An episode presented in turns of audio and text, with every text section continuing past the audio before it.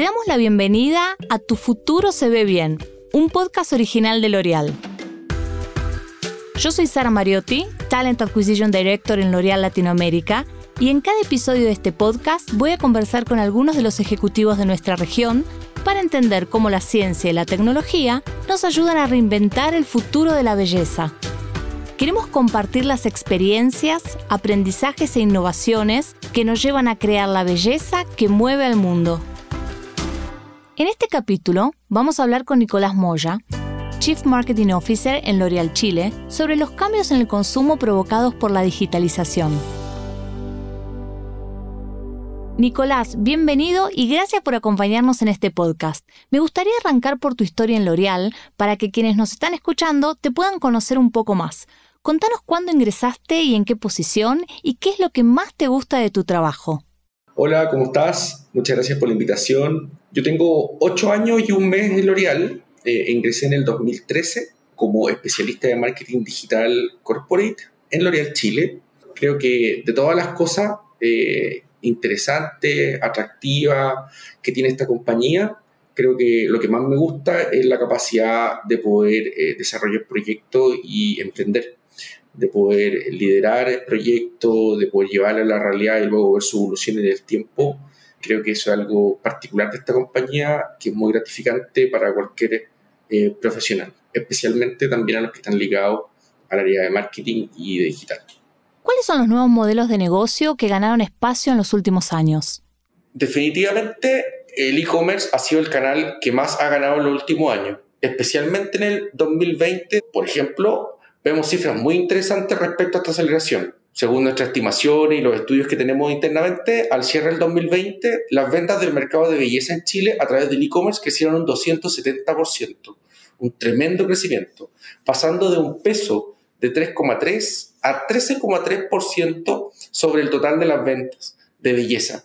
Son 10 puntos porcentuales que ganó de peso este canal dentro del mercado de belleza en Chile en el 2020. Es realmente interesante eh, e importante. Otro ejemplo en el caso de la canasta de consumo masivo, donde según Cantor World Panel, por ejemplo, el e-commerce vivió una gran aceleración el Q4 del 2020, alcanzando el 7,4% del peso sobre el total de las ventas y sumando más de 250.000 hogares chilenos, que realmente también es un gran cambio. Y dentro del e-commerce se están desarrollando nuevos modelos de negocio, eh, como por ejemplo el uso de las aplicaciones de última milla, que ha crecido significativamente en nuestro país, el conversational commerce, el social commerce y el live shopping, donde en este caso, en este último modelo de negocio, nosotros en L'Oréal Chile ya hemos hecho eh, dos pruebas piloto de esta nueva tendencia de compra en línea eh, con dos de nuestras divisiones. ¿Qué es la más personification? ¿Cuáles son los puntos a tener en cuenta para la implementación de este modelo? El concepto más personalization es el acto de crear experiencias de marca personalizadas basadas en un grupo de criterios para audiencias específicas dentro de un target amplio. El objetivo, el fin, es entregar el mensaje correcto a la persona correcta en el momento correcto a través del formato correcto. La base de este concepto es que dentro de un grupo amplio de personas, por ejemplo, un target segmentado solamente por demografía, por dar un ejemplo, a pesar de que estas personas podrían compartir una misma necesidad, este grupo de personas amplio es heterogéneo, por lo que los mensajes deberían ser distintos y personalizados. Los principales puntos a tener en cuenta para la implementación de este modelo es justamente construir un modelo de segmentación que ayude a las marcas y a los marketers a dividir a sus consumidores o clientes por variables que van más allá de las demográficas, como pueden ser, por ejemplo, los intereses, las búsquedas, las compras, las interacciones con un contenido o el comportamiento en una web o una aplicación. Otro punto a tener en cuenta es utilizar los datos, especialmente los datos de first party, de los cuales las marcas son dueños, para construir estos modelos y no dejarse llevar solamente por la intuición, que a veces nos engaña. Y por último, utilizar la tecnología, los modelos de compra publicitaria digital, como por ejemplo la compra programática, o también utilizar formatos como Dynamic Creative Ads o Dynamic Search Ads, van a permitir llevar este concepto a la realidad. Nico, hoy se comprende mucho más cuáles son las necesidades del consumidor. Pero ¿qué cambió en su journey? ¿Qué crees que es lo más relevante a la hora de entender un día de nuestro consumidor? El journey del consumidor ha evolucionado de forma constante en el tiempo y por múltiples factores. Y honestamente yo creo que no existe un único journey. Eh, simplificarlo a una persona se levanta, toma su teléfono, entra a Facebook, hace X, creo que es incorrecto.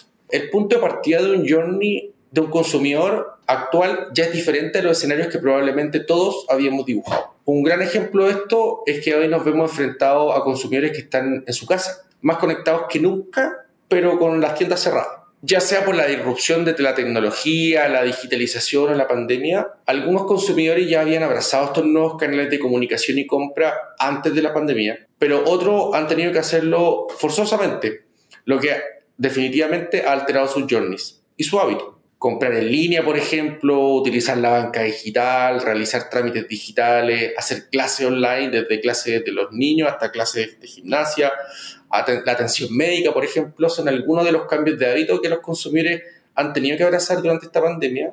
Al final, el desafío para las marcas es identificar estas alteraciones en el journey de sus consumidores y adaptarse a ello, ya que estos cambios han hecho que las expectativas de los consumidores son mayores y diferentes los consumidores tendrán además más y nuevas opciones para elegir o para combinar eh, sus formas de compra, como la, por ejemplo la omnicanalidad. Y por ende, el journey del consumidor se volverá más complejo.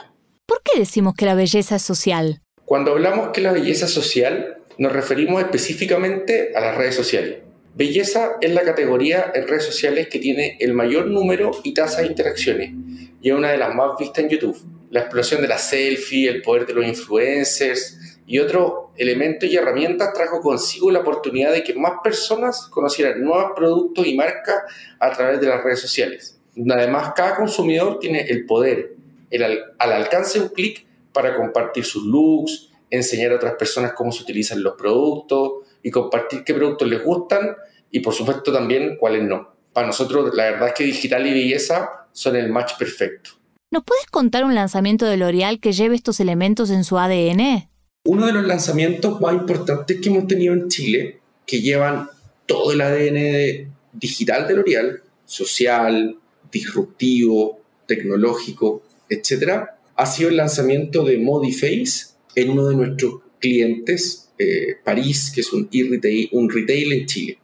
Hemos logrado lanzar esta tecnología de realidad aumentada que permite a los consumidores en tiempo real poder probarse los productos, específicamente los de maquillaje en esta ocasión, para que puedan así disfrutar desde sus casas la experiencia que un consumidor tiene en el punto de venta.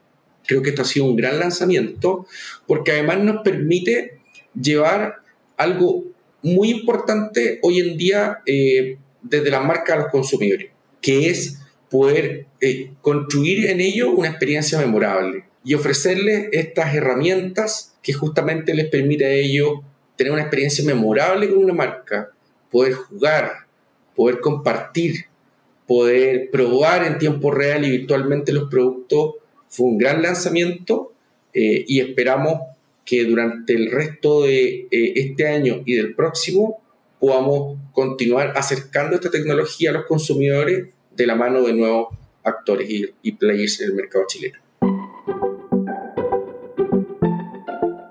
¿Cuáles son las innovaciones de L'Oreal que nos esperan en el futuro?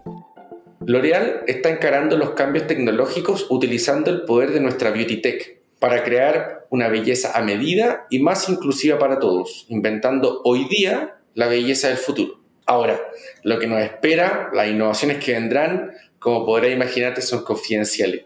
Algunas de las innovaciones que la Beauty Tech ya ha desarrollado es, por ejemplo, en particular de Lancôme, una, una máquina, un dispositivo que permite crear la base de maquillaje perfecta para cada persona. Es una experiencia única y memorable en el punto de venta. Otro ejemplo es eh, la aplicación de diagnóstico de piel Skin Consult eh, AI de Vichy, que justamente utiliza todo el poder de la inteligencia artificial para entregarle un diagnóstico eh, a los consumidores. La prueba virtual de, de, productos de maquillaje, por ejemplo, que hablamos antes, y de coloración capilar eh, de Modiface, es también una innovación y un desarrollo de la Beauty Tech.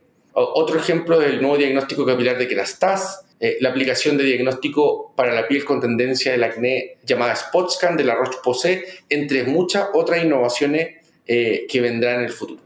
Nicolás, si hablamos de tu rutina, ¿cómo impacta esta nueva era digital en tu vida, en tu día a día? Yo nací en el 87 y, y en general he, vivido gran parte de mi vida juvenil y adulta con tecnología, cada vez más, por supuesto. Creo que siempre he sido usuario de Internet, siempre he estado conectado y ocupado la tecnología en el quehacer de mi vida. Honestamente, creo que eh, yo he abrazado eh, o he sido ese grupo de personas que ha abrazado la, esta aceleración, esta disrupción digital, esta nueva era eh, la he abrazado desde su comienzo, trabajo además en esto, soy un early adopter. Eh, yo alcancé en un momento en mi vida, por ejemplo, a, a, tener que recurrir a la agencia, cuando estaba bien joven, a las agencias de viajes para poder comprar un, un ticket aéreo o un paquete turístico.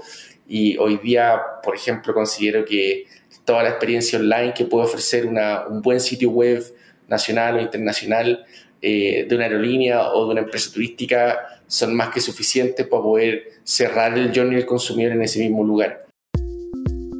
¿Cómo se relaciona todo esto con el propósito de L'Oreal? Lo que más me gusta de L'Oreal es el de crear la belleza que mueve el mundo. Creo que realmente es inspirador y algo que te hace ir siempre eh, más lejos.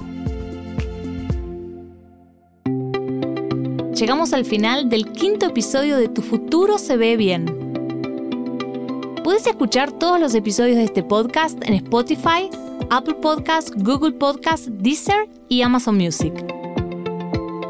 Si quieres saber más sobre los temas que hablamos, no dejes de seguirnos en las redes sociales de L'Oreal. Mi nombre es Sara Mariotti. Hasta el próximo capítulo.